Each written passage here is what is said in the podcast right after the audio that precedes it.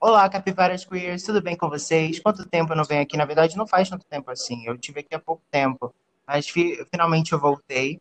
E eu voltei, gente, com esse podcast super sério agora. Gente, eu tenho um convidado hoje. Gente, eu tenho um convidado. Não acredito que eu tenho um convidado.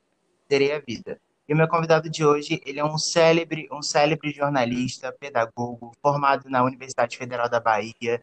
É uma pessoa incrível, que é muito engajada e conhece muito sobre pautas que eu gosto muito e estou me conectando recentemente.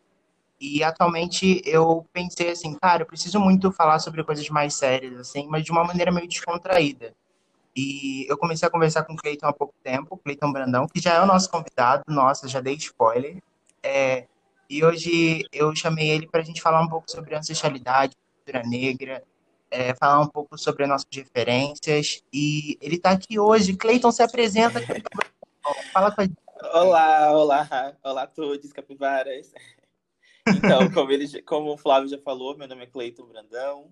Eu tô aqui para conversar um pouquinho, bater um papo com ele e com vocês sobre questões de cultura negra, espiritualidade.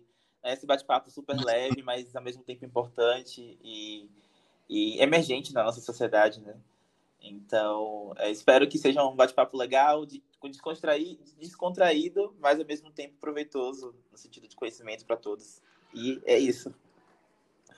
Ai, que incrível. Cleiton, eu quero começar te agradecendo muito por ter topado participar do podcast. Eu sei que você olha para a capa, você olha para quem apresenta e fala, meu Deus, não quero. Mas, Não, de jeito nenhum. Fiquei super animado e agradeço demais o convite. ai, que fofo. É, Cleiton, eu quero começar muito te agradecendo, além de tudo, porque você, além de ser uma pessoa que topou participar do podcast, você é uma pessoa estudada. Então, assim, não é uma pessoa qualquer, não é uma pessoa como eu que falou, vou gravar isso aqui e não fez nada da vida, sabe? Não, veja bem. É, como a gente estava conversando, né, antes de, de entrarmos aqui, antes de, de ter essa ideia do podcast, eu acredito que todo mundo tem conhecimento para poder trocar, mediar com o outro, né? Eu acho que não é passar conhecimento para ninguém, é, é me- mediação e troca o tempo inteiro. E eu tenho um, algum pouquinho de estudo, mas ainda não acho, não acho suficiente. E tenho certeza que você tem uma bagagem também incrível. E aqui ser Ah, uma troca mesmo, né? Vamos trocar e aí trocar entre a gente, trocar entre os ouvintes e é isso. sim, sim. Cleiton, eu queria começar te perguntando uma coisa que, quando a gente fala sobre cultura negra, assim, vem pra gente ou muito cedo ou muito tarde. assim. Quando a gente fala sobre Brasil, principalmente, que é um, Brasil, que é um país que é, vem carregando esse, esse estigma racista já há muito tempo, né, e que ainda vai demorar para sair. É, eu queria saber sobre as suas referências, como elas chegaram em você, quanto tempo demorou para você tê-las em sua vida? E- Então, é uma pergunta ah, interessante, né? Porque se a gente for, for pensar no modelo de educação brasileiro, sistema educacional brasileiro, a gente não tem representatividade, né? Quando tem é muito, Uhum, é muito folclorizada ou então de maneira é pouco, né? Não é o suficiente para a gente criar uma, uma identidade e ter referências. Uhum, Eu, eu, eu, por exemplo, só comecei a pensar sobre questões raciais quando entrei na faculdade. Antes disso, eu não pensava. É, sabia, né, entendia um pouco, é, mas não pensava sobre mesmo é, questão da minha narrativa, de que, do, meu, do meu ser né, no- na sociedade, quem era Cleiton na sociedade, do Cleiton gay, do Cleiton negro, do Cleiton do candomblessista, do Cleiton gordo, enfim. Essas questões só foram surgindo para mim quando entrei na faculdade. Então, é, a gente passa tantos anos na escola e isso não é debatido. Então, é a primeira crítica que eu quero fazer aqui é que o sistema educacional brasileiro, ele, de maneira geral, claro, ele não ajuda nessa construção de referências, identidade e subjetividade negra. É. Mas hoje, quando eu penso assim sobre minhas referências, eu acho que a minha primeira referência é minha avó. A pessoa que me Olha, criou, é a pessoa que me criou, é, é, que, enfim, me educou. Eu costumo parafrasear a Maria Gadu e dizer que metade do amor que eu tenho foi ela que me deu, e é verdade. Então, assim, eu olho para minha avó e vejo uma inspiração, assim. Se eu, se eu- se- quando eu crescer, se eu for um pouquinho do que ela é, eu vou ficar, assim, mega feliz. É uma pessoa que estudou até a terceira série, mas que tem, tem uma uhum, bondade, assim, um coração, uma visão de mundo gigante, gigantesca. Do acolher o outro, do pensar no- nas diferenças, no lugar do outro, né? Então, é, enfim, minha primeira referência é minha avó, é a pessoa mais importante da minha vida e eu, eu ainda aprendo muito com ela, demais. incrível. Não é? Voinha. Eu, eu acho eu acho muito louco isso de, de quando a gente percebe assim as nossas referências no início, né? Como você disse, na escola a gente não aprende muito. Inclusive, muitas pessoas se debatem até isso na escola, assim, dentro da academia, né? Entre os professores, educadores, que até a representação dos livros escolares, né? Quando a gente vê lá o corpo humano, é sempre uma coisa sempre voltada pro, pro eurocentrismo, né? Que homem, branco, do cabelo liso, a mulher loira, né? Eu só fui ver uma mulher loira muito tempo depois, sabe? Eu não via mulheres loiras, no nível escolar. Eu pensava que mulheres são essas, que homens são esses, que não tem no Brasil, não é mesmo? A gente fica meio que nessa coisa. É justamente isso. E, e é, quando eu entrei na UFBA, né, para o curso de Educação Pedagogia, o início foi bem assim, né? O, curso é bem teórico, pelo menos a, a, até o, é, é, um certo momento ele é bem teórico. E uhum. no início eu discuti bastante sobre isso, essa questão do livro didático, né? Da representação de pessoas negras nos livros didáticos, nos brinquedos também, né? Vou pensar em boneca. Ah, isso agora tem, aos poucos tem mudado, mas ainda tem um déficit muito grande nessa parte. É. E para a criança é importante que ela já cresça, né? desde os anos iniciais, que ela já cresça construindo essa identidade, construindo essa, essa representatividade e, e essas referências delas. Né? Então, é, é, é difícil para a gente, é, é uma violência quando a gente chega na faculdade e percebe que, nossa, eu não tenho referência negra nenhuma para minha vida.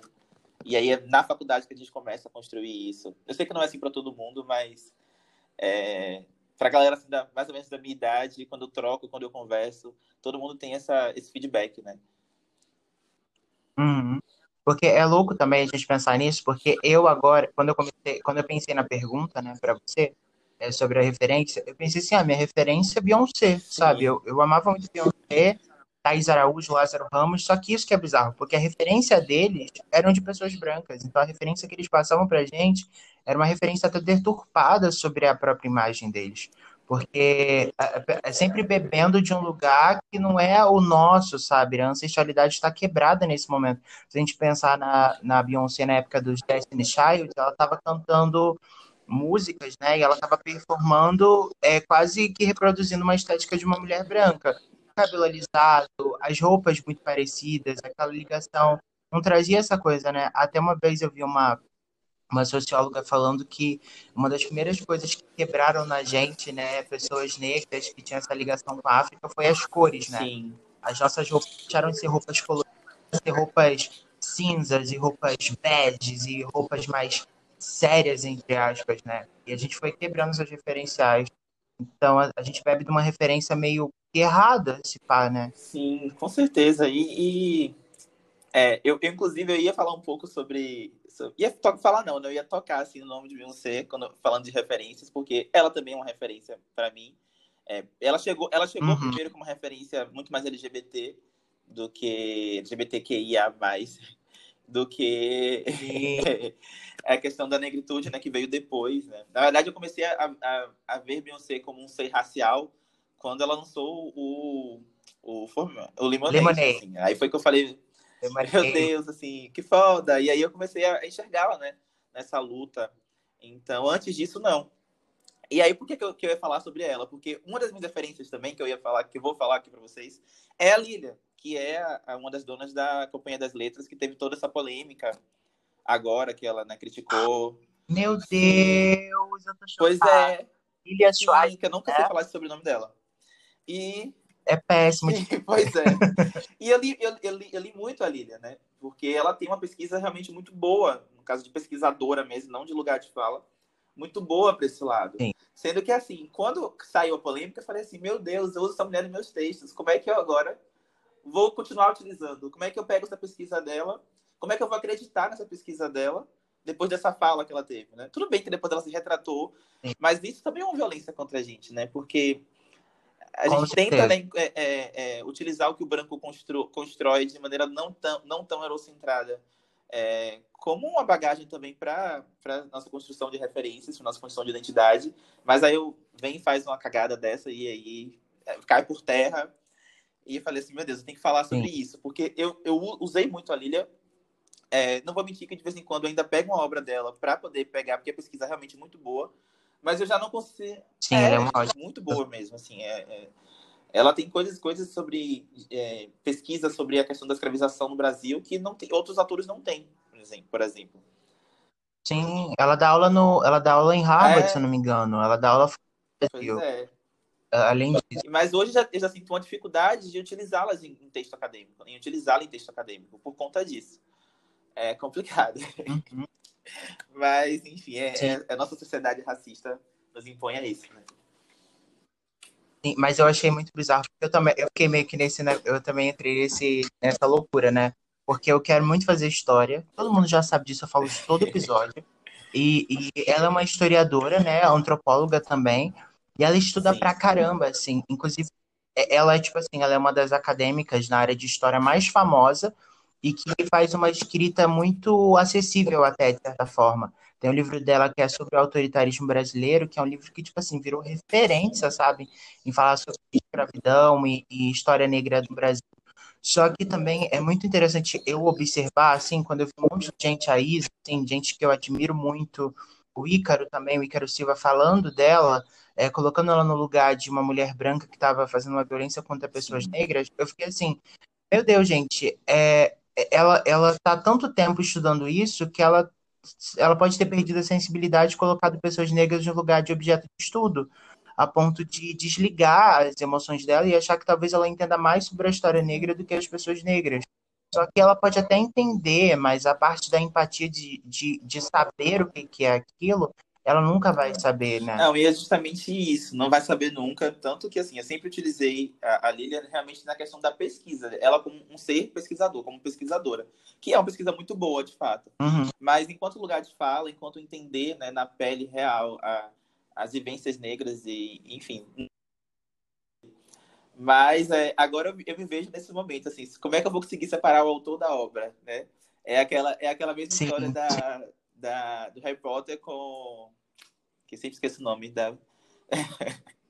da, da, da autora, que eu esqueci o nome agora porque eu não sou muito fã da série, mas que ela começou com várias falas transfóbicas e tal.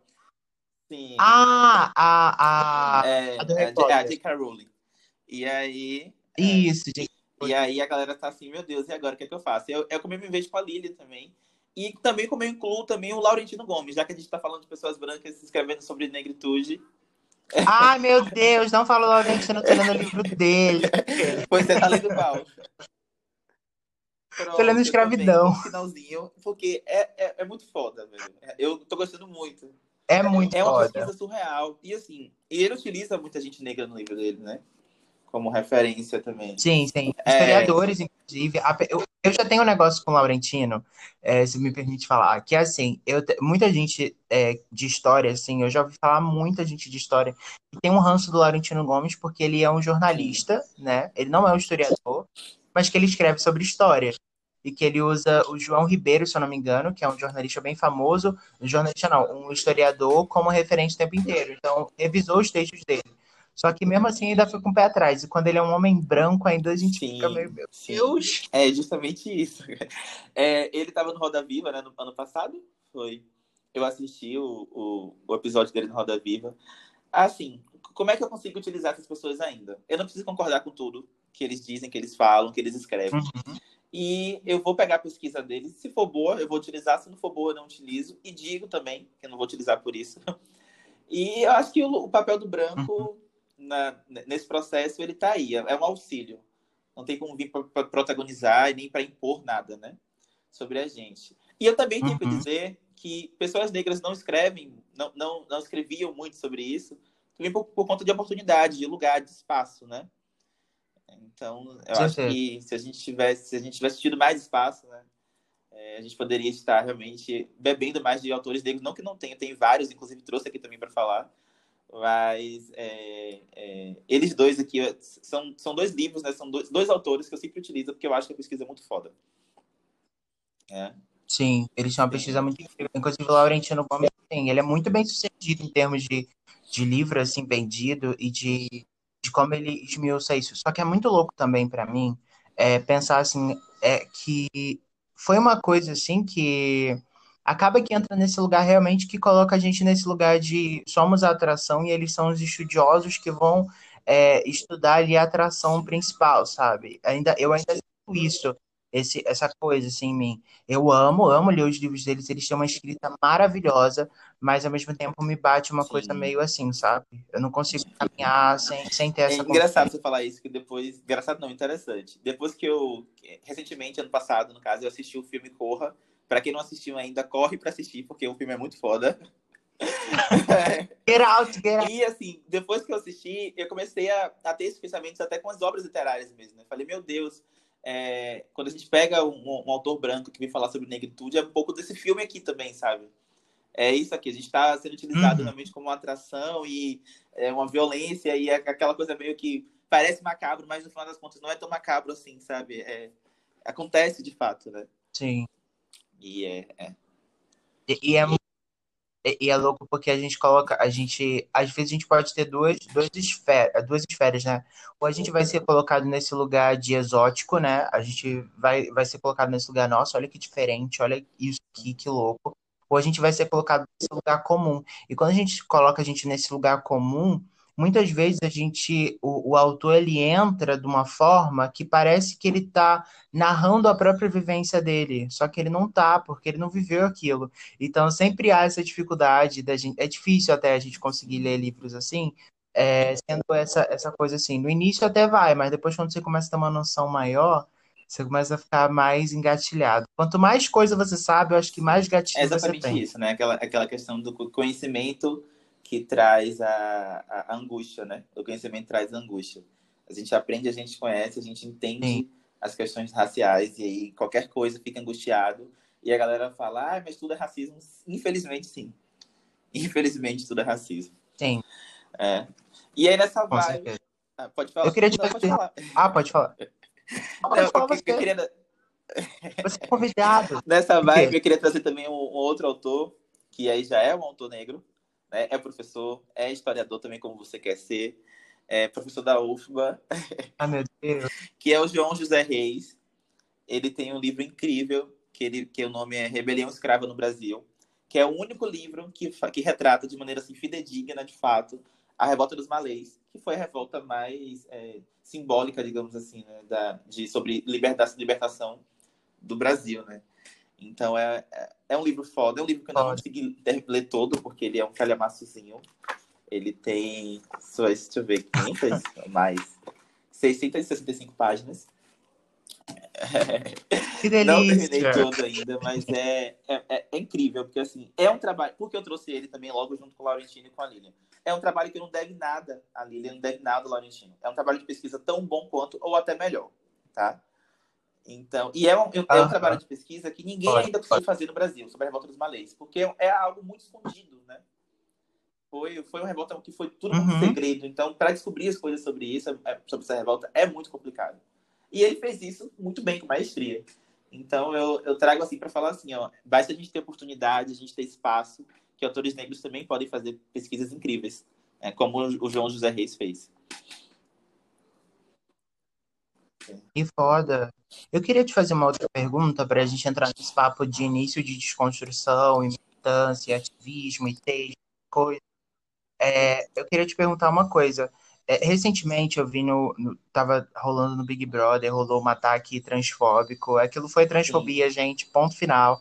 É, e teve uma fala transfóbica, teve uma ação transfóbica, né, de alguns participantes, de se maquiarem, se colocarem nesse lugar de, do estereótipo, né, e, e eu queria muito saber de você, porque eu vi algumas pessoas dizendo que a Lumena, né, que foi a psicóloga que está lá dentro da casa e, e, disse que aquilo ali foi uma fala transfóbica e acusou que aquilo ali não era legal, não, era errado, ela não foi didática. Eu queria saber isso de você, porque as pessoas elas têm muito essa dificuldade de entender que no início, né, a gente ainda não está muito bem bem situado das questões raciais, né? E eu queria saber como é que foi isso no início. Você teve a sua fase de revolta, você teve a sua fa... ou para você sempre foi soft, assim, ah, vou ler isso aqui, ser tranquilo, eu sei que existe racismo no Brasil, mas eu não vou me revoltar, eu não vou querer quebrar tudo. Então, como é que foi é... para você? Engraçado. Aí eu vou entrar um pouquinho sobre a questão da espiritualidade mesmo, né? Eu lembro que a primeira vez que eu tive contato com o jogo uhum. de búzios foi em 2015. E eu joguei com, meu, com quem é meu atual pai de santo hoje em dia. E ele chegou para mim e falou assim: Meu filho, a revolta vai estar sempre em você você vai, tá, você vai ser sempre alguém revoltado. Isso está no, seu, tá no seu perfil, está na sua vida, está no seu caminho. Você vai estar tá sempre se revoltando com algumas coisas. E aquilo ali me pegou de um jeito que eu falei assim, meu Deus, eu achava que eu era maluco, mas não, sou eu mesmo. A espiritualidade está testando isso. Então, às vezes a revolta é interna, uhum. às vezes eu não externalizo essa revolta, mas ela sempre existe, tá? E aí, vou comentar um pouquinho sobre, sobre Lumena, né? Lumena, minha conterrânea, aqui de Salvador também. Sim! E aí, depois sim, eu, sim, eu sim. falo mais um pouquinho sobre as minhas vivências e minha, minha, minhas questões quanto a isso. Mas então, gente, primeiro, é, cara, a gente não é obrigado a ser didático o tempo inteiro, sabe? É chato também a gente estar tá o tempo inteiro sendo didático, porque é algo que machuca, que dói, né? Que tá ali enfiando o dedo numa ferida nossa e aí tá machucando, tá sangrando. E às vezes a gente consegue ser didático, às vezes não consegue. Né? E aí muita gente falou, ah, mas ela exagerou, ah, mas ela não precisava ter chorado, ah, mas isso, aquilo, aquilo outro. Gente, é subjetividade, foi o jeito com, como ela lidou com a situação. É, eu não sei como é que eu, como é que eu, por exemplo, teria lidado com a situação, não sei, poderia ser diferente. Mas foi o jeito que ela lidou com a situação. Ela, ela precisou chorar, ela precisou externalizar. E, para ser bem sincera, ela foi bem didática, assim. Ela chegou e conversou com todo mundo, ela não gritou com ninguém, ela não mandou, porque no meu caso, eu ia ter mandado logo tacado um foda-se, é transfóbico caralho, enfim, e, e pronto, assim. É, é. Ou não, ou talvez eu tivesse chegado, conversado, não, ó, deixa eu explicar a vocês, isso aqui é transfóbico por conta disso, disso, daquilo outro, daquilo outro e tal. É, é um pouco misógino também por conta disso, disso. Mas, assim, eu acho que a gente não tem essa obrigação de ser o tempo inteiro didático, né? E as pessoas cobram muito isso do movimento, muito isso da militância, né? Que a gente tem que ser didático, que a gente tem que ser calmo. E quando Sim. a gente não tem isso de fato, né? Ninguém é calmo quando é racista, ninguém é calmo quando é misógino, ninguém é calmo quando é transfóbico. E, e então, assim, ela, eu, eu, na minha visão, ela foi até didática, tá? Ela parou, conversou, explicou com calma, é, visivelmente, visivelmente afetada, né? Que ela estava chorando muito. E diante de, de de pessoas uhum. brancas, héteras, héteros, é, enfim, homens héteros brancos. Então, é, acho que ela foi bem didática, sim. É. Sim, eu acho muito incrível isso, porque eu tá, estou lendo o, o livro que já serve de indicação logo para o podcast, que é do Adilson Ferreira, que é sobre sim, o racismo tá. recreativo, né? E e esse livro, ele é maravilhoso, porque ele fala sobre, sobre psicologia, ele fala sobre direito criminal, ele fala sobre o racismo em si, e ele fala sobre, inclusive, sobre uma parte da psicanálise de Freud, que ele fala sobre a questão do humor.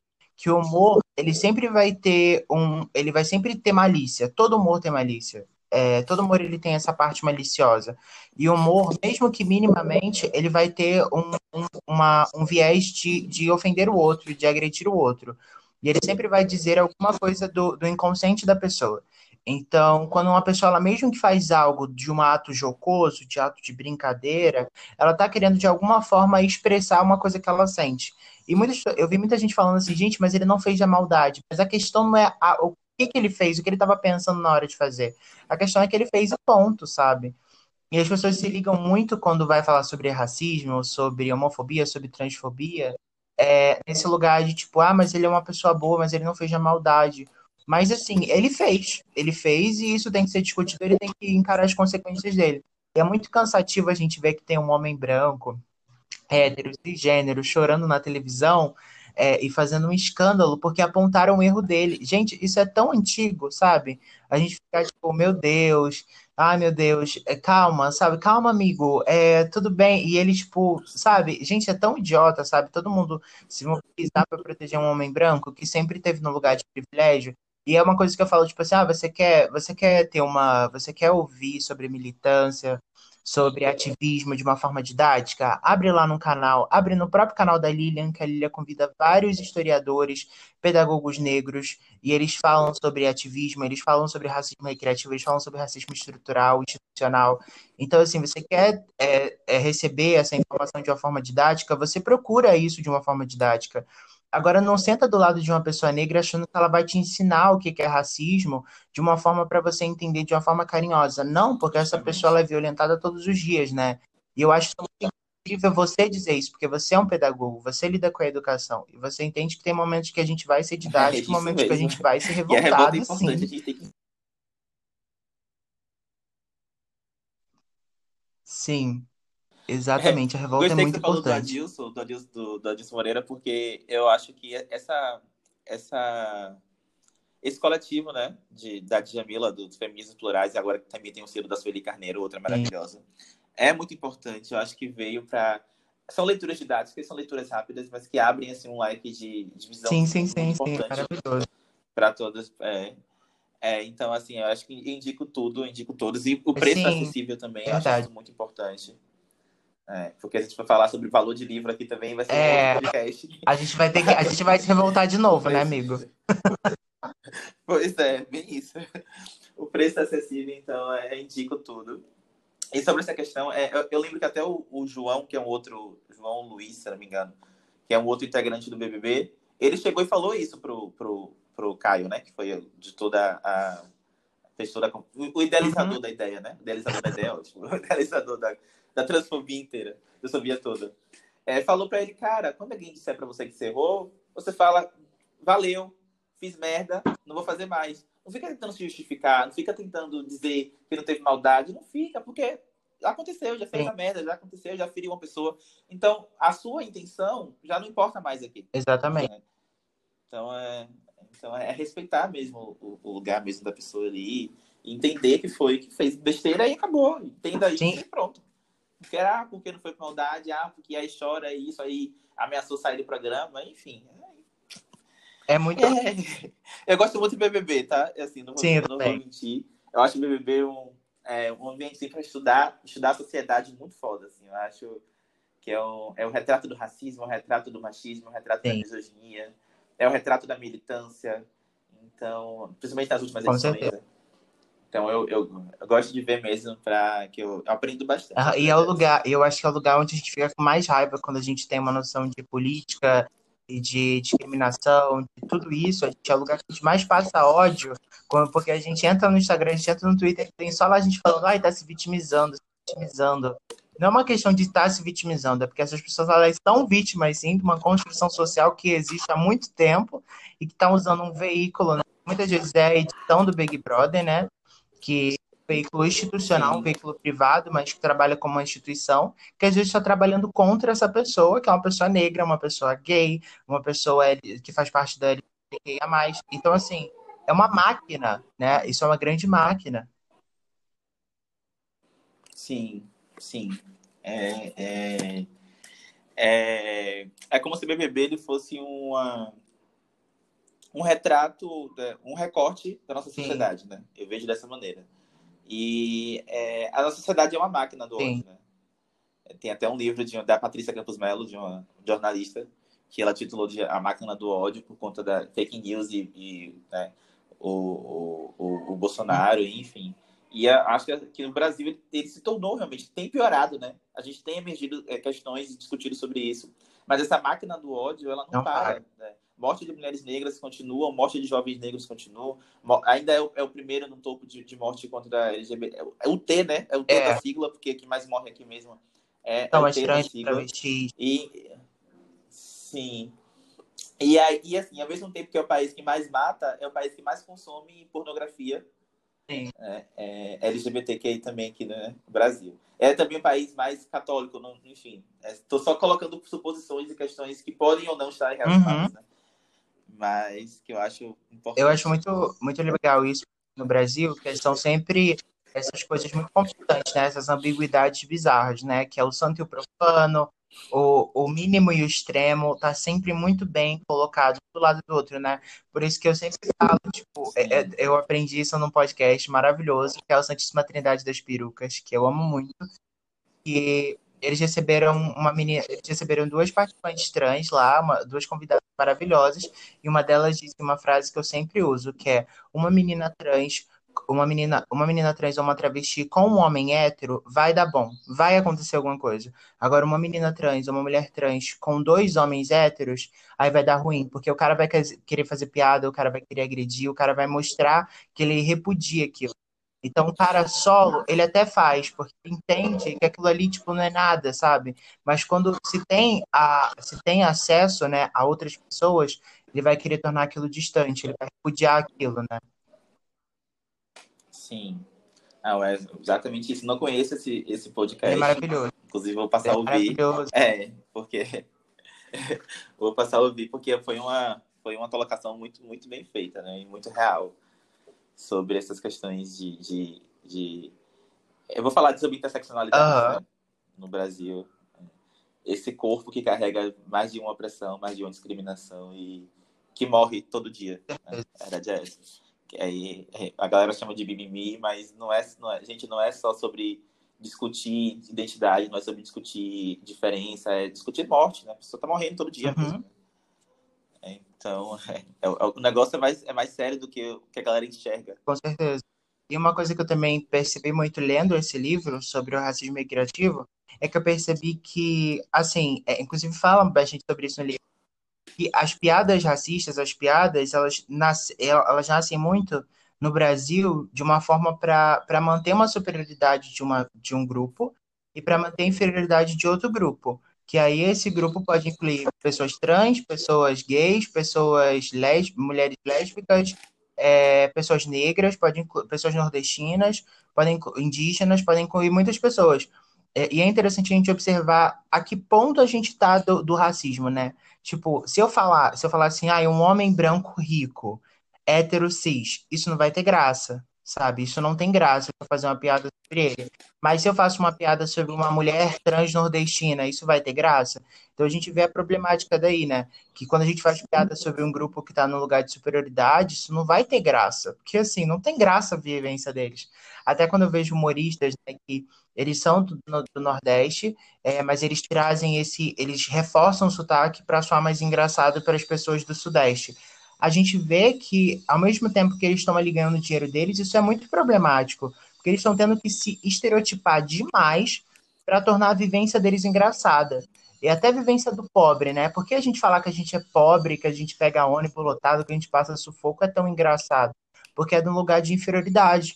E a pessoa que tá, que a, pessoa rica, não, o que que tem de engraçado em ser rico? Não tem nada de engraçado em ser rico, né? É, é, é, sobre essa questão do, do riso e da piada, é, quando entrei na faculdade de pedagogia, eu assisti um documentário muito. Na época eu achei muito bom. Não sei se hoje em dia, porque a gente muda, né?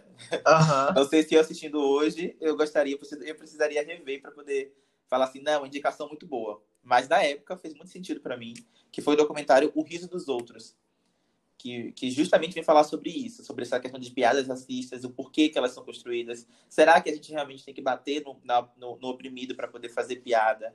Fala sobre o caso do Rafinha Bastos, né? Enfim, das cagadas que ele já uhum. fez e continua fazendo. Né?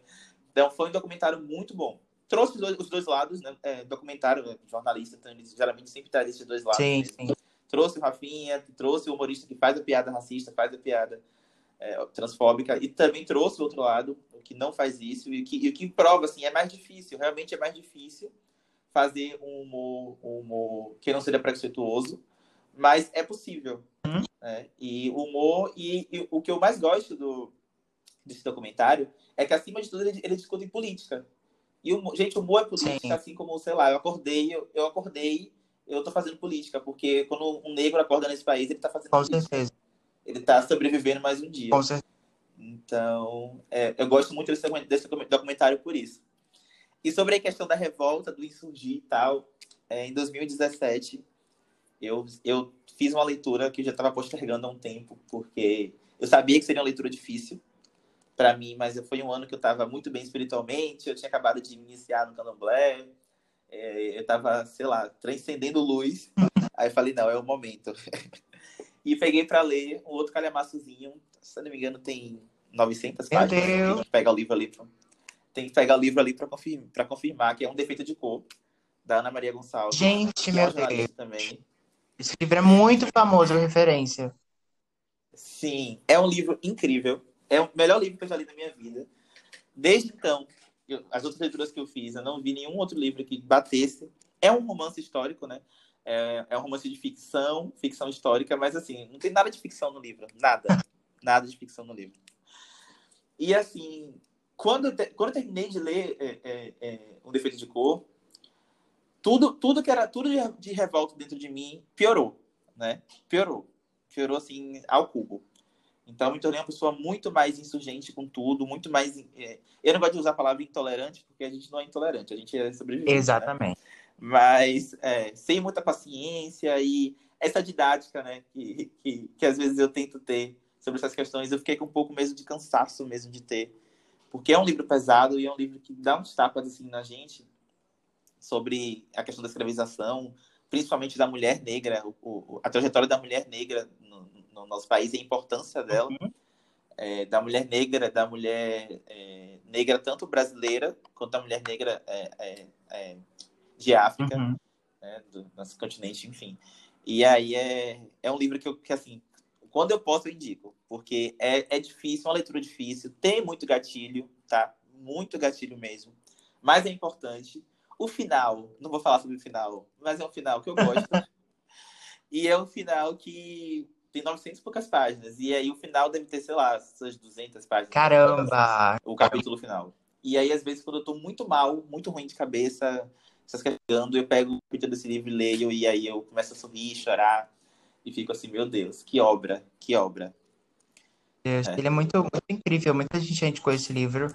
É, e eu quero muito ler esse livro, só que eu nunca encontrei ele numa promoção legal. Ele tá sempre absolutamente caro.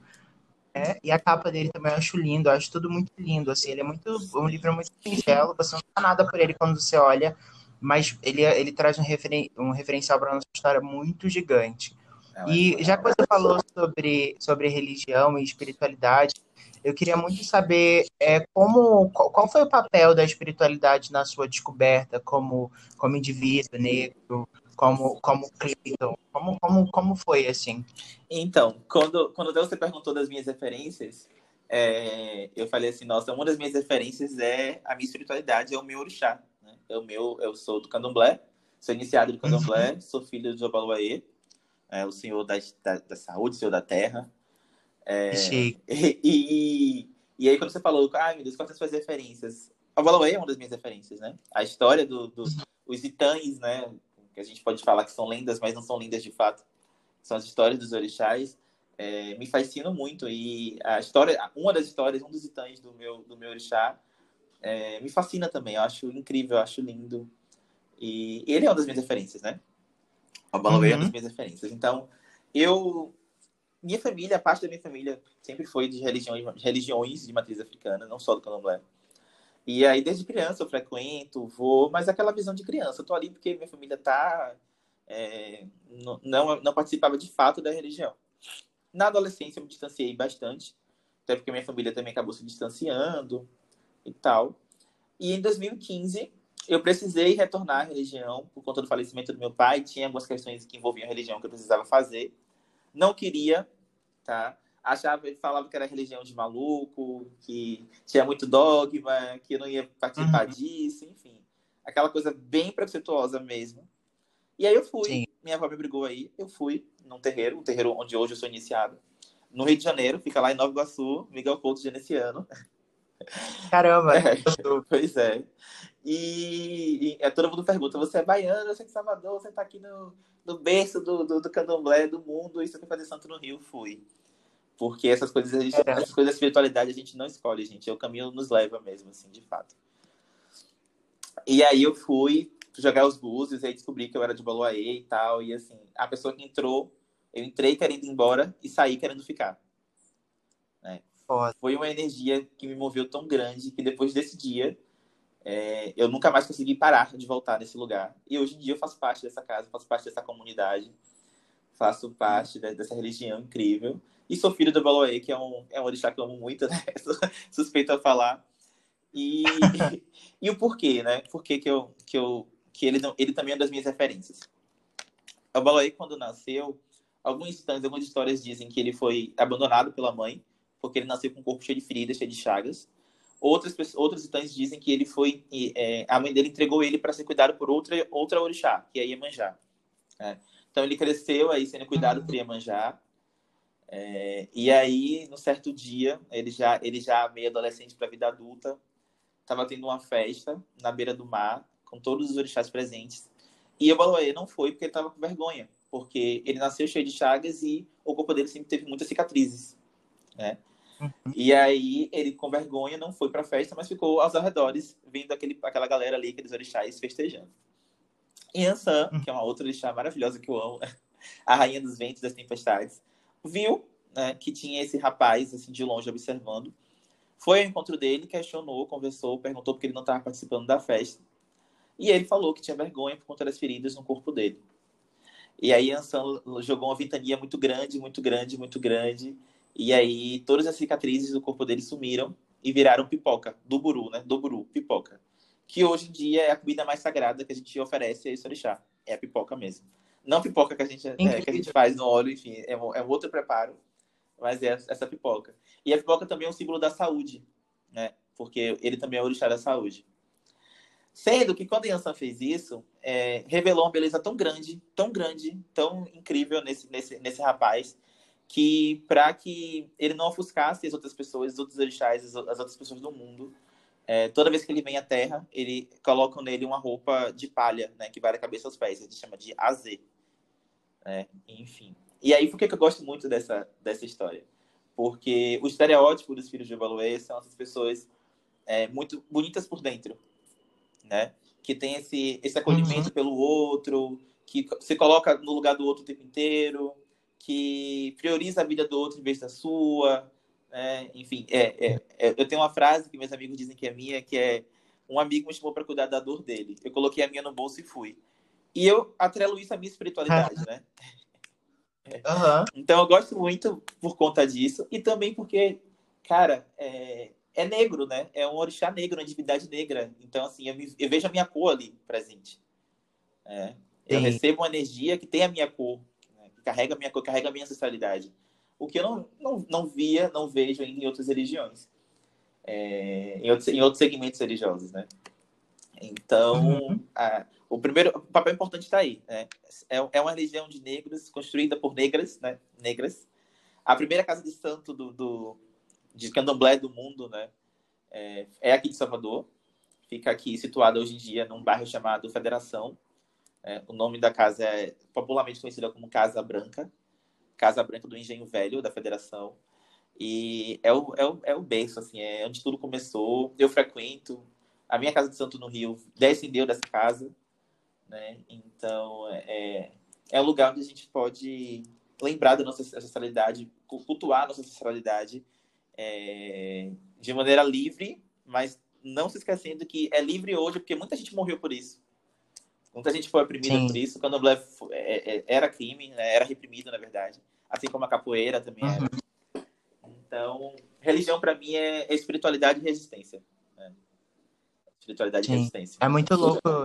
É muito louco isso, porque eu tava. A gente começou a conversar numa época que eu tava lendo Lélia, Lélia Gonzalez, e, na verdade, não estava lendo a Lélia, eu estava lendo a biografia dela, que é uma biografia muito incrível, e, e falava sobre a conexão dela com, com, com o ser negro e que a religiosidade, foi, a espiritualidade foi fundamental para isso, e falava sobre ela, sobre a questão dela com, com candomblé, e, e, é muito incrível, assim, porque eu fiquei assim, gente, mas eu preciso saber mais sobre isso, mas no livro não falava, e a gente começou a conversar no meio tempo e eu tinha muita dúvida sobre isso, né? Sobre tudo, como é que, como é que funcionava tudo, como como era essa conexão com, com, com a espiritualidade, né? Com o nosso orixá e tudo mais, e eu acho isso muito incrível, porque realmente é uma, é uma opção que pouco é apresentado, né? Muito pelo contrário, é colocado para gente, para a gente se afastar disso, né? Eu mesmo venho de um ar cristão, é, protestantista, que sempre me indicou para me afastar de religiões de origem africana, é, porque tinham muitos estigmas e tinham muitas questões que eram, que eram escusas e que eram sujas e era ligado a uma coisa ruim. E, e, e hoje eu tenho mais curiosidade para saber sobre essas coisas, sabe? É, até como estudioso, sabe? Como futuro estudioso, porque não sou estudioso ainda, mas futuro estudioso. É estudioso, sim, com certeza. Esse seu podcast é, é por estudo. é por estudo. então, é, é o candomblé, as, as religiões de matrizes africanas, no geral, elas são muito oralizadas, né? Não tem um livro específico, um hum. guia. É, por ser muito oralizada, o conhecimento é pouco difundido e também ele precisa ser. Né? Essa questão do mistério da religião, ela tem um sentido, ela tem um porquê. A gente não esconde algumas coisas porque a gente quer esconder. Existe um porquê disso, um sentido disso. Mas É, tem, tem outras questões que a gente pode discutir, pode debater, pode conversar.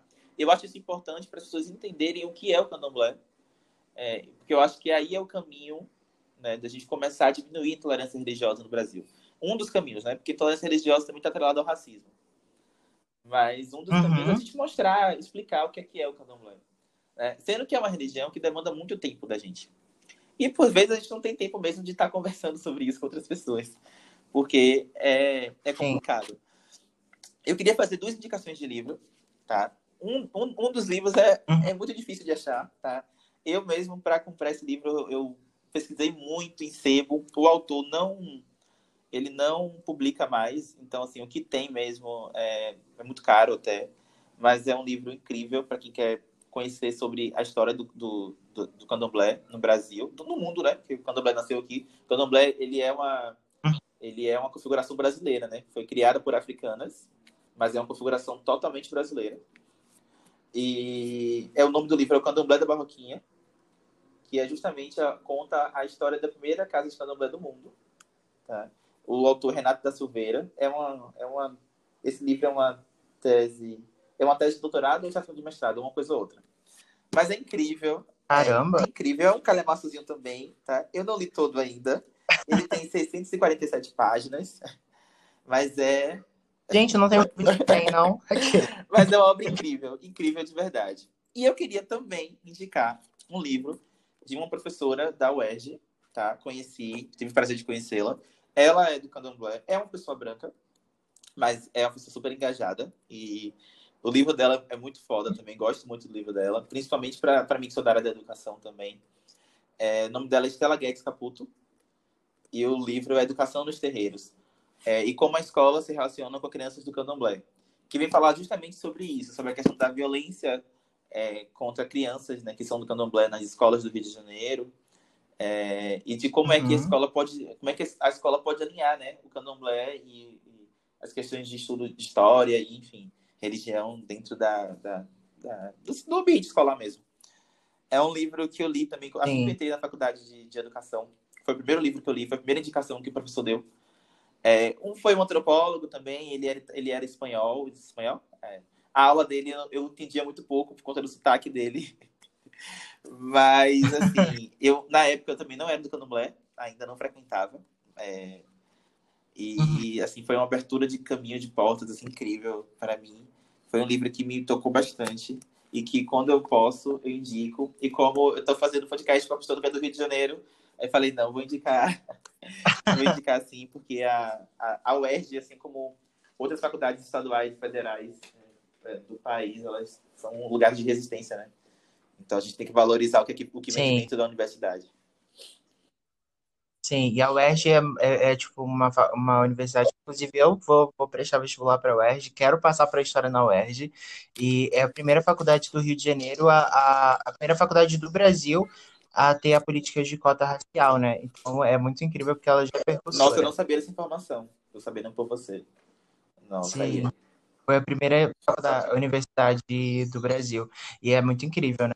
Isso tudo. Mas uma coisa que eu queria muito falar com você é sobre a questão, né, da nossa coroa, a coroa que a gente carrega como pessoas negras, né? Que essa coroa que cansa muito, no verão a gente fica cansado, que é o nosso cabelo, né? Como é que você, como é que é a sua história com o seu cabelo, né, com o nosso cabelo que é tão incrível. Eu amo contar sobre, eu amo falar sobre cabelo.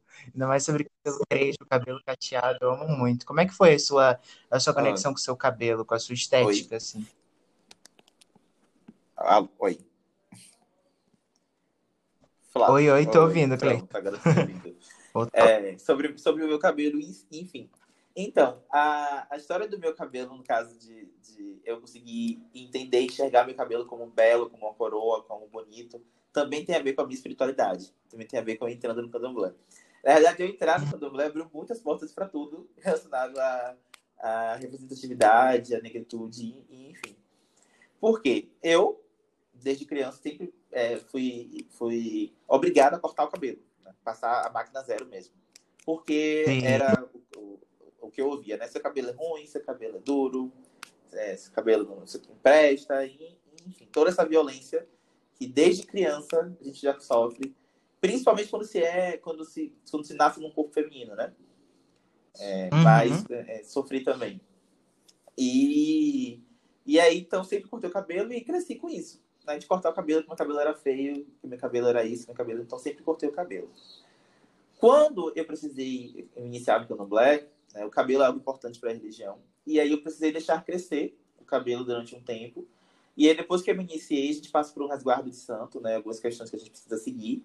E não cortar o cabelo durante um determinado período de tempo é um, desse, é um desses resguardos também, né? É, é uma dessas coisas também. E aí eu precisei ficar um tempo sem cortar o cabelo. É... E aí eu tive que ressignificar, né? Ou eu ia realmente ficar muito mal é, de autoestima, porque eu não gostava do meu cabelo, porque eu era obrigada a cortar cabelo, porque todo mundo dizia que meu cabelo era feio, era ruim, era duro. Ou eu ia ressignificar aquilo ali e entender que não, é, que meu cabelo é bonito sim, que eu tenho que valorizar. E, e, comecei a ler sobre isso, né? Sobre essa questão de estética, uhum. de padrão de estética, de. E de, e de é, esqueci, esqueci, agora o termo que eu ia utilizar, mas como se fosse uma, forçação de barra, né? É, de alisamento sim. e tal. E a partir dessas leituras. Ah, beleza. Isso. E a partir dessa leitura, dessas leituras e desse, dessa minha obrigação de não poder cortar o cabelo, foi que começou a entender a beleza dessa coroa, a importância dessa coroa, o, o, é, o quão importante é a gente é, reafirmar é, é, a nossa negritude através do cabelo, através dos nossos traços. E ainda é algo, é, essa questão de estética, estética ainda é algo muito novo, né? ainda li pouco sobre isso, discuto pouco, mas hoje em dia eu já não consigo mais me enxergar sem meu cabelo, sabe? Meu cabelo é minha, é minha força mesmo, sabe? É quem eu sou, é onde eu chego, ele chega, chega junto comigo, ele me dá força, ele me dá poder, ele me dá, ele me, ele me estrutura também, sabe? E uhum. para mim é, é, algo muito subjetivo essa questão da estética com o cabelo. E é, e é uma coroa que, infelizmente, ainda o brasileiro não aprendeu a valorizar, não aprendeu a respeitar, não entende a importância da gente, é, desde os anos iniciais, né, da infância, a gente é, é, empoderar essa criança mesmo, né? De que o cabelo dela é bonito, de que o cabelo dela crespo é bonito, e de que o da, o da amiguinha liso também é bonito e que todo mundo pode conviver com isso.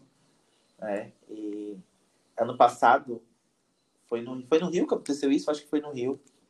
Um, ano passado foi no retrasado.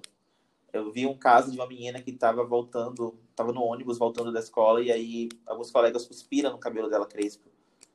Ah, Meu é, Deus. Se eu não me engano, isso foi no Rio, tenho quase certeza e cuspiram no cabelo dela crespo porque o cabelo dela era ruim e feio. E, assim, nesse, é, como eu te falei, né, eu me revolto com tudo, e nesse momento eu teria feito vários textos, iria tem, construir uma mesa, uma mesa na UFBA para falar sobre isso, discutir sobre isso e tal. Uhum. Mas o que eu fiz foi chorar. Eu sentei e chorei. Porque eu lembrei de toda essa vivência que eu também tive de cortar o cabelo, de meu cabelo ser ruim, de meu cabelo ser duro. Eu lembro que uma vez é, eu demorei para cortar o cabelo. E aí, é, meus familiares, me, eu estava dormindo, eu sempre tive um sono muito pesado. Eles começaram a fazer vários, vários buracos na minha cabeça com barbeador, para que no outro dia, para que no outro dia eu acordasse e fosse cortar o cabelo. É, Nossa, meu Deus. Então, quando eu vi esse caso, eu só fiz chorar mesmo, assim, eu não consegui insurgir, não consegui fazer nada. Eu chorei muito. É, não imagino o que aquela menina passou naquele momento, não imagino mesmo. Mas é uma Sim. sociedade que esgota a gente, sabe? Esgota, esgota. Em todos os sentidos. Sim, com certeza.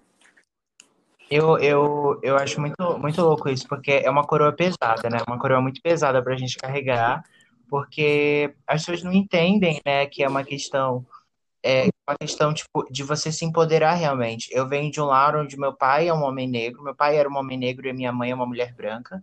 É, e a minha mãe, tipo, é uma mulher branca, é, nordestina, muito forte, mas assim, cabelo loiro. e, tipo, meu irmão também é um menino branco. Eu sempre fui criado com a minha mãe e com meu irmão de cabelo liso brancos, então assim, minha, minha referencial assim de, de, de me ver e cuidar do meu cabelo era muito diferente, né? Não existia uma, uma, uma identificação ali. Então também era muita criança, tipo assim, meu pai sempre falava para mim, meu pai é aquele pai de cortar cabelo em casa, sabe? Que sempre tinha máquina, tesoura, sempre fazia em casa.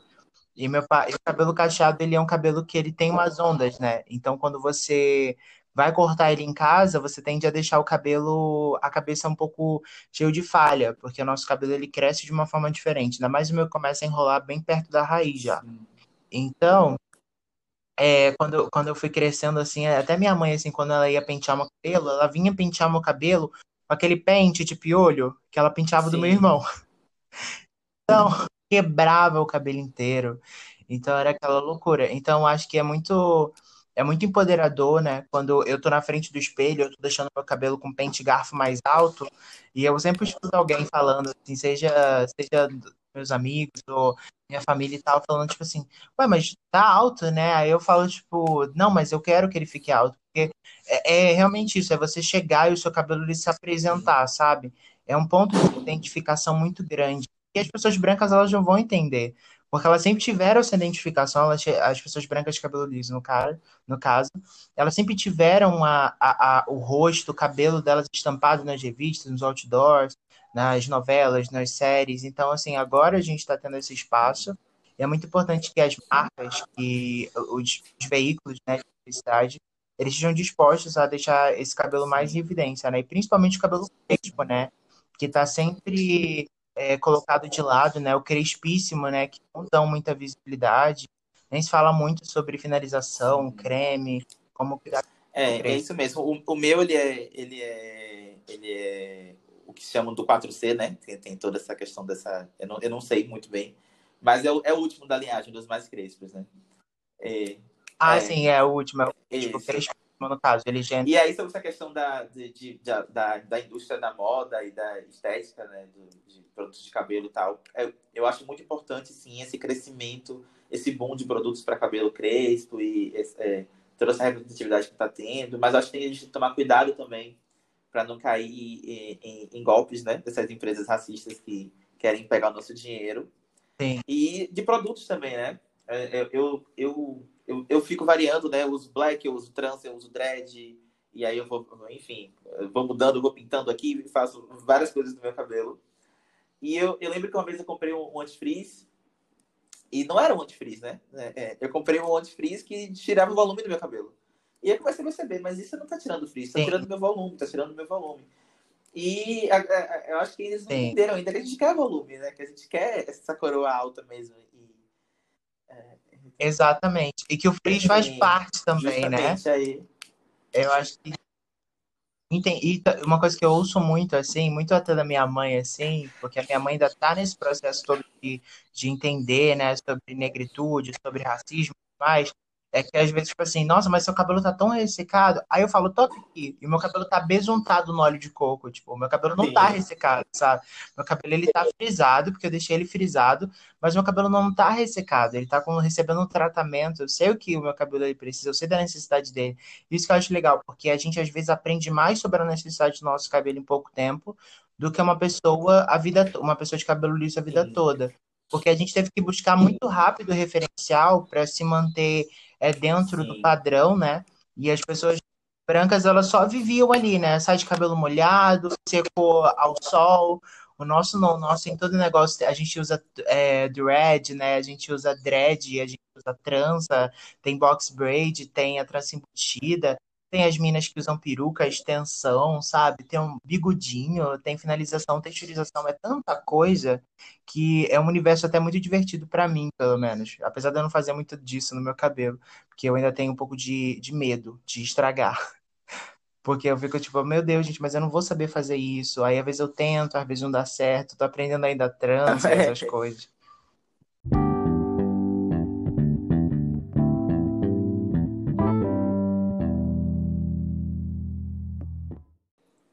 Então, gente, a gente acaba de voltar do nosso segundo e último bloco. E acabou que a gente teve uma falha de gravação e porque a, gente, a plataforma que a gente estava usando não estava continuando a gravação, então ela meio que interrompeu ali porque bateu o recorde de gravação.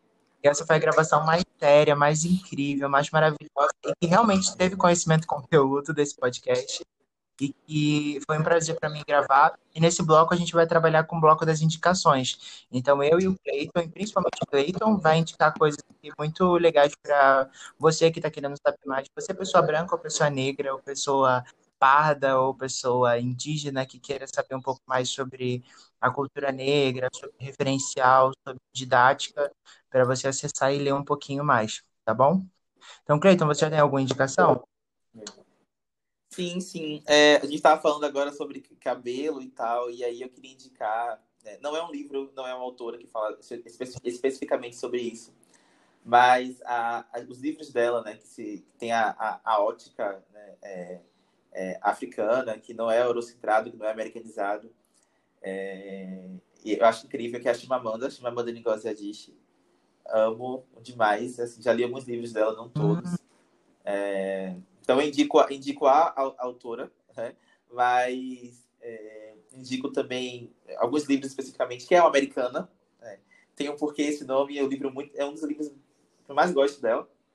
Tem o Hibisco Roxo também, que é um, é um livro pesado, é um livro que necessário também, que mostra muito sobre a questão da. Foi o primeiro livro que eu li assim que fala realmente sobre a cultura de África, assim, sobre comida, sobre moda, sobre é, é, relações familiares, sobre construção de religião, é, que eu não conhecia mesmo, que eu não tinha, nunca tinha visto esse livro nenhum. Então, acho incrível. Ela tem livretos também, né? Para educar crianças feministas, sejamos todos feministas. Enfim, é uma autora que eu super indico. Eu acho ela incrível. E eu queria, inclusive, ler uma passagem bem pequena do livro dela americana, que ela fala sobre cabelo. Uhum, claro. Né? Que ela diz assim: No dia comum do início da primavera, não havia nenhuma luz especial, nada de, de significante aconteceu, e talvez fosse apenas porque o tempo havia transfigurado suas dúvidas como muitas vezes acontece, ela enfiou os dedos em seu cabelo, denso, esponjoso e glorioso, e não conseguia imaginá-lo de outro jeito. E, e Femelo simplesmente se apaixonou por seu cabelo. Que é justamente ela falando sobre essas questões de cabelo e dessa imposição que a gente tem que ter de cabelo tem que ser assim, tem que ser assado, tem que ser alisado. E aí, no certo dia, na passagem do livro, ela acorda e bota a mão no cabelo dela, e glorioso, esponjoso, e ela se apaixona por esse cabelo e entende que ele tem que ser desse jeito, Sim. né? E comigo foi, comigo foi assim também. Então, por isso que eu gosto muito dessa passagem. É, depois de diversas leituras e diversas violências né, vividas, eu acordei um certo dia e botei a mão no meu cabelo e falei, não, é assim que ele tem que ser e é isso. Sim. Maravilha. É... É, já indiquei né, o, o, livro do João José Reis, né, Rebelião Escrava no Brasil. Sim. É, Angela Davis, gente, por favor, Angela tem, que, tem, tem que ser lida. É maravilhosa. Leiam tudo sobre essa mulher. Não vou indicar um livro único. A Bell Hooks também, principalmente para quem quer, quem quer saber um pouco mais sobre educação e, e negritude. Bell Hooks tem um recorte muito legal sobre isso. Uhum. A, a Sueli Carneiro também é uma atriz, é uma atriz, perdão, uma escritora foda demais. Uhum. O Abdias Nascimento também vem falar sobre genocídio, né? Genocídio negro no Brasil. Sim, muito amigo de Lélia, muito amigo de Lélia. Sim, sim. Abdias, Abdias é maravilhoso, Lélia também. É, leiam também a, a Conceição Evaristo, tá? A Conceição Evaristo é, assim, é, é, é uma pérola, assim. O, o, o, livro dela que eu li, eu li um só, que é o Os Olhos d'Água. É Ai, é sim, eu tô louco pra ler esse livro, meu Deus. Tem. É, eu, eu li por conta da faculdade, né? Foi indicação de uma professora para fazer um trabalho. E assim, eu já li esse livro depois umas três vezes, porque eu amo demais, amo muito. Tem questões de candomblé, tem. É, é, é incrível, velho. É incrível. É incrível mesmo. Eu lembro uma vez que eu vi ela. Eu vi ela em algum lugar, aí eu vi assim, nossa, que senhora simples e tal. Quando ela abriu a boca, era tanta sabedoria, era tanto conhecimento que eu fiquei arrepiado. Assim, é, é... é Não, é. É, eu uma vez é, eu tava pelo Rio e ela postou um, um, um stories no, no, no, barzinho e aí já foi correndo para esse bar para poder só ficar ouvindo, Meu ouvindo ela falar. Deus. Mas quando eu cheguei ela não tava mais lá. Ai, que chato. Pois é. Quero indicar também leituras, é, são romances, é jovem adultos, né? Que a pessoa chama de YA, né? Uhum. Mas que eu acho importante também é... Meu Deus, é... O ódio que você semeia, Sim, eu indicar esse livro. Eu indicar esse livro. Ah, pronto. Inclusive, eu fiquei muito chateado porque o filme foi, o filme foi mega é, é, bloqueado, censurado aqui no Brasil, né? Sim. Por, fala de violência policial e tal. Sim, então, quase que não, não, teve cidade nenhuma. Não teve, quase. É. Tem, a, tem a, um outro livro da autora que eu esqueci o nome agora também. É, Na Hora da Virada. É a continuação desse? Não é uma continuação, mas é um livro meio que na mesma pegada, assim, fala sobre a mesma coisa. Isso. Eu esqueci também o nome dela. Eu acho que é Angela também, não sei. Não sei. Eu esqueci. Deixa eu ver se eu. É porque eu não vou achar esse livro aqui agora. Ah, eu também esqueci o nome dela. guardado ele. É. Sim, mas é, é, é, é surreal. Leiam, porque são, é, uma, é uma autora também incrível. Sim. Tem Toni Morrison também. É, se a gente for falar também sobre literatura, sobre, sobre filmes, é, o Corra é muito bom para vocês assistirem. É muito bom. É, na verdade, o, o, esse diretor, né, ele, ele é muito foda. O Corra, o Mar e o Nós, né, esses três filmes aí que eu, que eu vi dele, é, é foda demais, é incrível. Sim, é maravilhoso mesmo. É. É, eu quero indicar, eu quero também indicar, confirmar ainda mais essa indicação do ódio que você semeia. É maravilhoso, é muito bom. Eu, inclusive, eu indico mais que as pessoas leiam o livro e depois vejam o filme, porque eu acho o livro que ele traz muito mais informação do que o filme, isso é normal, mas assim, o livro, ele tem umas reflexões assim absurdas, ele é muito mais forte assim, o livro, ele tem umas, uns relatos de morte de, de jovens negros que é, que é absurdo, assim, é muito emocionante, você realmente treme muito. Mas eu, não, mas eu não aconselho ninguém ler nesse momento, porque de pandemia eles vão chorar horror. Assim. É, é difícil. O nome da, da, da autora é Andy Thomas. É isso, Andy Thomas. Inclusive, eu mandei mensagem para Andy Thomas quando terminei de tirar o livro, ela não me respondeu. Fiquei, fiquei muito chateado quando eu ela no Instagram, ela não me respondeu. Nossa, mas ela é, é, é, maravilhosa. Ela é muito maravilhosa. Eu queria, eu queria indicar também o Sol na Cabeça. É, Sol na Cabeça, Martins. sim. Sim, maravilhoso também, gente. Leiam o Sol na Cabeça. É uma leitura super, não vou dizer tranquila, né? Mas é uma leitura rápida.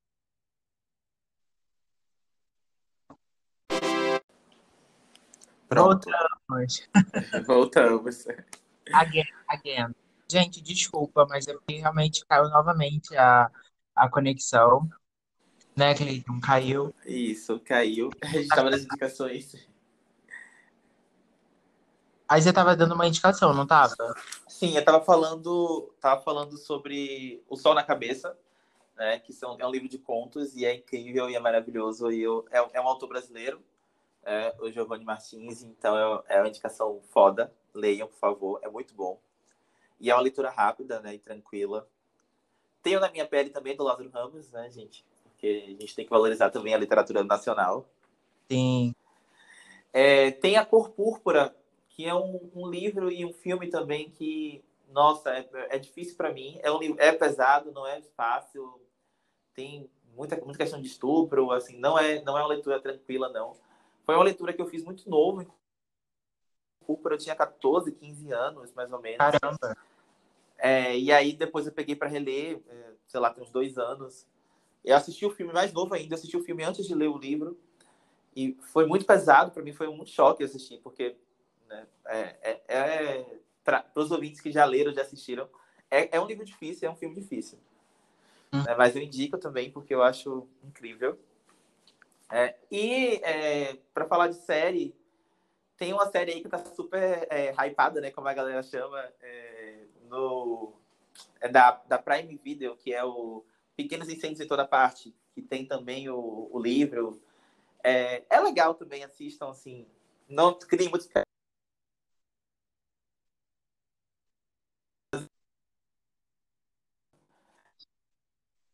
indico também. Tem o, o Olhos que Condenam, essa é uma série eu não assisti toda, porque eu não consegui mesmo. Eu vi o primeiro episódio, achei muito pesado. Não consegui ver, são quatro episódios só. e aí, o que foi que eu fiz? Eu fui pro último episódio, assisti os 20 minutos finais. para poder. É, porque eu não. É, um, é uma história real. E eu não conseguia sobre é, um grupo de meninos que, negros que são acusados de estuprar uma menina branca, sendo que eles não estupraram essa menina branca.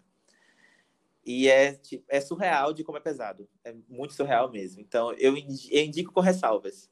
Eu, Cleiton, não consegui assistir ah, sim, o primeiro sim, episódio. Sim. É, realmente, gente, é muito pesado. Eu não consegui, eu não consegui, eu passei só do primeiro episódio. Eu não consegui continuar também.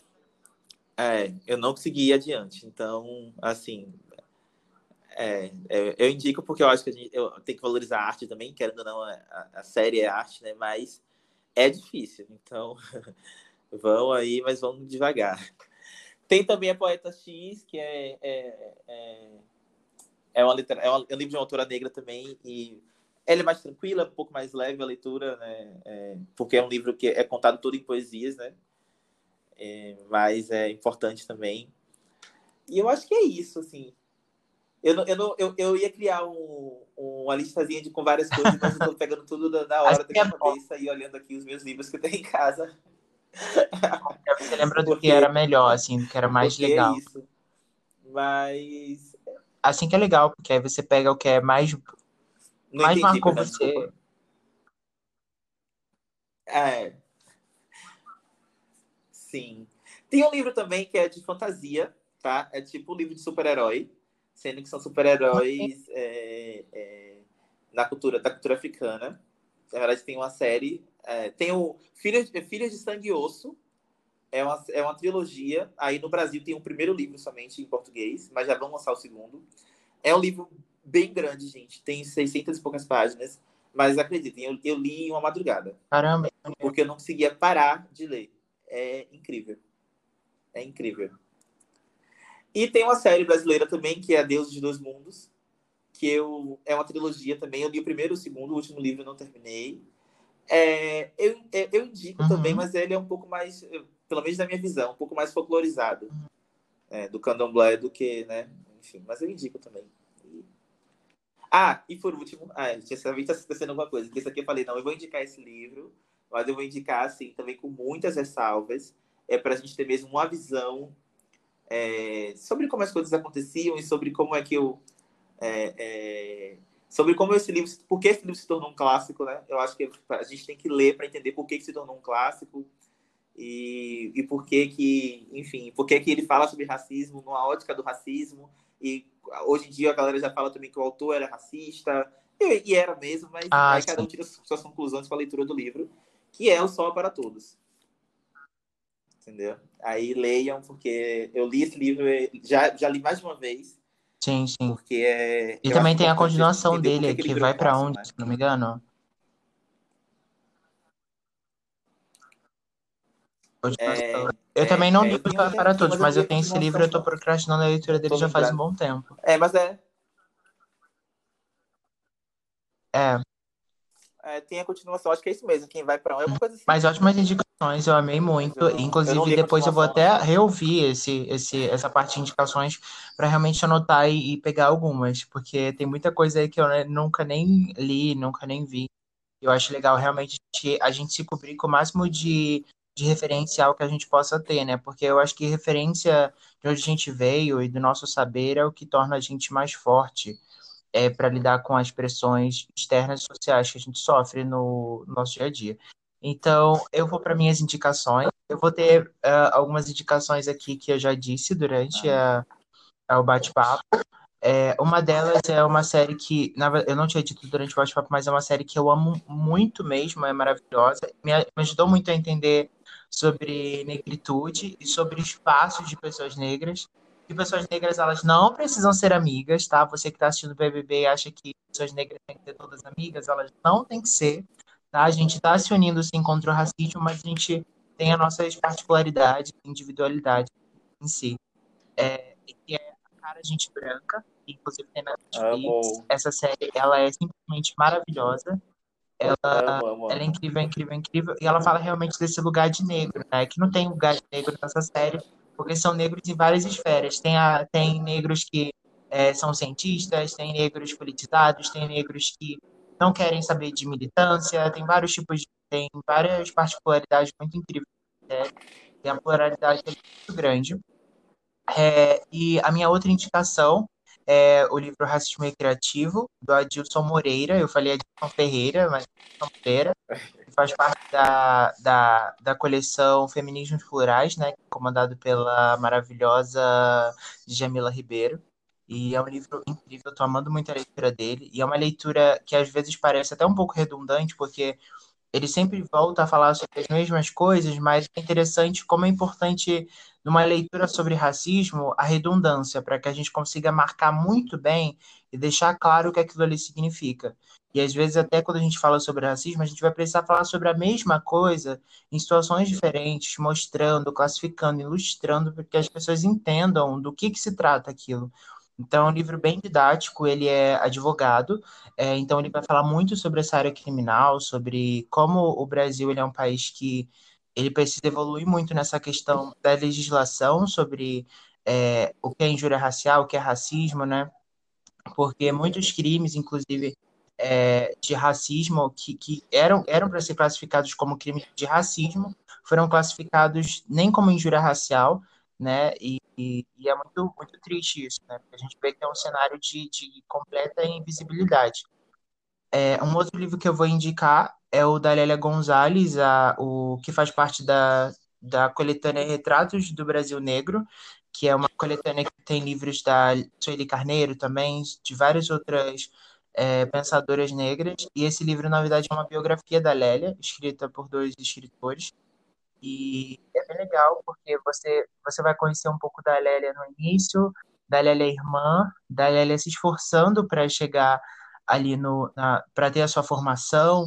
É, e realmente é interessante até ler esse livro, porque a gente olha algumas pessoas, a gente fala assim, nossa, essa pessoa, olha esse exemplo desse negro, olha, esse negro conseguiu sucesso, ele conseguiu chegar onde ele quis, mas ele conseguiu chegar lá, mas ele teve que passar por cima de muita coisa, ele teve que abrir mão de muita coisa, é, e esse livro conta muito sobre a vida da Lélia nisso, assim, porque a família da Lélia teve que abrir mão de muita coisa para impulsionar ela na carreira da educação. Ela também teve que querer muito, além de querer, ela teve que se esforçar muito. Então, e fala muito sobre essa questão da oportunidade, né? Que a gente luta, a gente luta pela oportunidade para todos. A gente quer um dia que negros eles acordem de manhã e falem: eu quero fazer faculdade, eu vou fazer faculdade. Se eu não quiser, eu não quero. Mas muitas das vezes a gente está sendo sempre estimulado a querer e não conseguir. E a gente realmente quer esse direito de escolha. É, é, um outro livro que eu quero muito indicar é um livro que ele não fala necessariamente sobre racismo, mas vai rondar um pouco sobre o Brasil, né? E como é complicado o Brasil na sua na sua história de ancestralidade e de identificação, porque se a gente como cidadão a gente está buscando identificação, nosso país ele também está buscando isso, que é o Triste Fim de Policarpo Quaresma do Ai, Barreto esse livro ele é um soco assim para qualquer pessoa que, te, que esteja nesse processo de, de aceitação e de reconhecimento do Brasil. E ele é muito louco porque ele é um livro que ele, ele, é, um, ele é um soco na cara da meritocracia, sabe? Não importa quanto você luta, você pode terminar não ganhando aquilo que você estava querendo lutar com a sua luta, ganhar com a sua luta. É. Então, assim, é um livro incrível e é maravilhoso. É um livro incrível de fato. Eu preciso para essa ressalva também aqui tanto é, porque assim a literatura nacional ela guarda esses guarda esse, essas pérolas né que pouca gente conhece bem que esse é até bem conhecido uhum. mas é, é uma indicação foda amigo tanto ele quanto o de João Baldo também o povo brasileiro são dois duas, duas leituras incríveis Sim, são leituras maravilhosas. E você que está ouvindo, gente, é, escolhe pelo menos um livro, escolhe pelo menos um filme ou uma série e assiste um pouquinho, escuta, lê, porque eu acho que isso, isso é o nosso diferencial, sabe? É a gente buscar saber mais, sabe? É, a, gente, a gente chegou num nível de, de acesso a informações que eu vou até usar uma frase muito da galera da antiga, assim, nostálgica, que é a gente não tem mais desculpa para não saber as coisas, né? Para não entender a situação do outro. Se a gente vive num Brasil onde tem pessoas negras é, e, e, e, muitas pessoas negras, é um país que é o segundo país com maior população negra, é, por que a gente vai continuar com, essa, com, essa, com esse estigma de que a gente não precisa entender o lado do outro? A gente precisa entender, sim, o lado do outro. Sim. E, Cleiton, eu quero muito te agradecer por ter participado desse episódio, que vai ser um episódio histórico no podcast. Quero muito te agradecer pelas informações, pela, pela maravilhosa retórica. Nossa, perfeição. É, inclusive, eu até errei no início, né? No início eu falei que você já era graduado em, em pedagogia e história, mas na verdade você está graduando, você ainda está cursando, né? Pedagogia e jornalismo, perdão. Isso. É, eu sou, ainda estou cursando, estou me formando agora em jornalismo, pedagogia no próximo ano. Então, sou graduando ainda, mas é, é, já querendo já me envolver em tudo de pesquisa nessas áreas, porque eu amo muito. E eu que agradeço o espaço, tá? agradeço o convite, agradeço o espaço, que você continue é, fazendo desse podcast mesmo um ambiente onde a gente possa discutir essas questões é, e trazer à tona é, é, é esses conhecimentos emergentes importantes, né, para construção de identidade, subjetividade.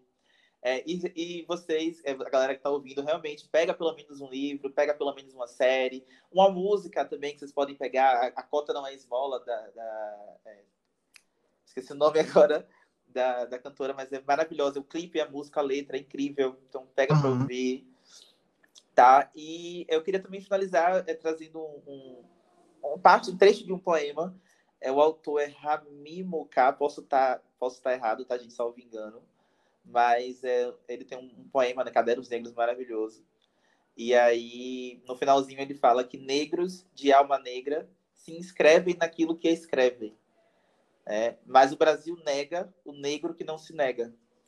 E está na hora disso mudar, gente. A gente não pode estar tá se entregando a, a, a, tudo aquilo que escrevem sobre a gente. A gente tem que escrever sobre a nossa própria história, falar sobre a nossa própria história é ser os autores, os protagonistas da nossa própria história e é, obrigar esse país a parar de nos negar.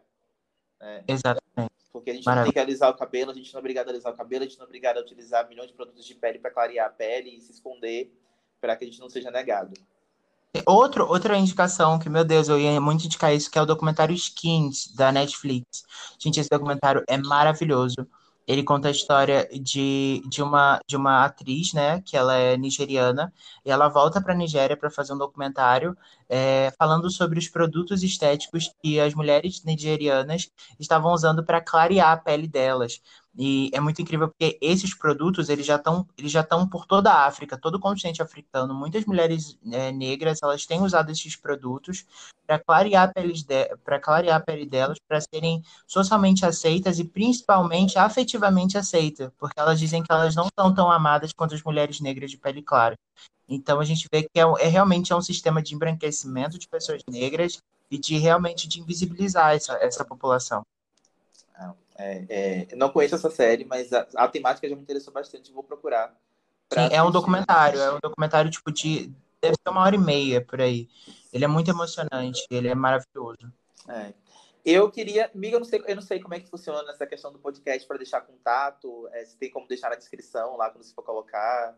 Posso sim, posso sim. Pronto, então vou deixar meus contatos na descrição, e-mail, Instagram e, e deixe meu WhatsApp também para quem quiser quer conversar mais sobre isso, mandar um questionamento. Eu tenho alguns textos acadêmicos também escritos é, por mim sobre essas questões, é, em revista, em periódico científico, livro, é, pra, uhum. capítulo de livro, né? Então, quem se interessar, posso indicar, posso mandar o link e o texto pelo, pelo e-mail. Então, vou pedir para a Flávia deixar na, na, descrição e aí, qualquer coisa, vocês entram em contato.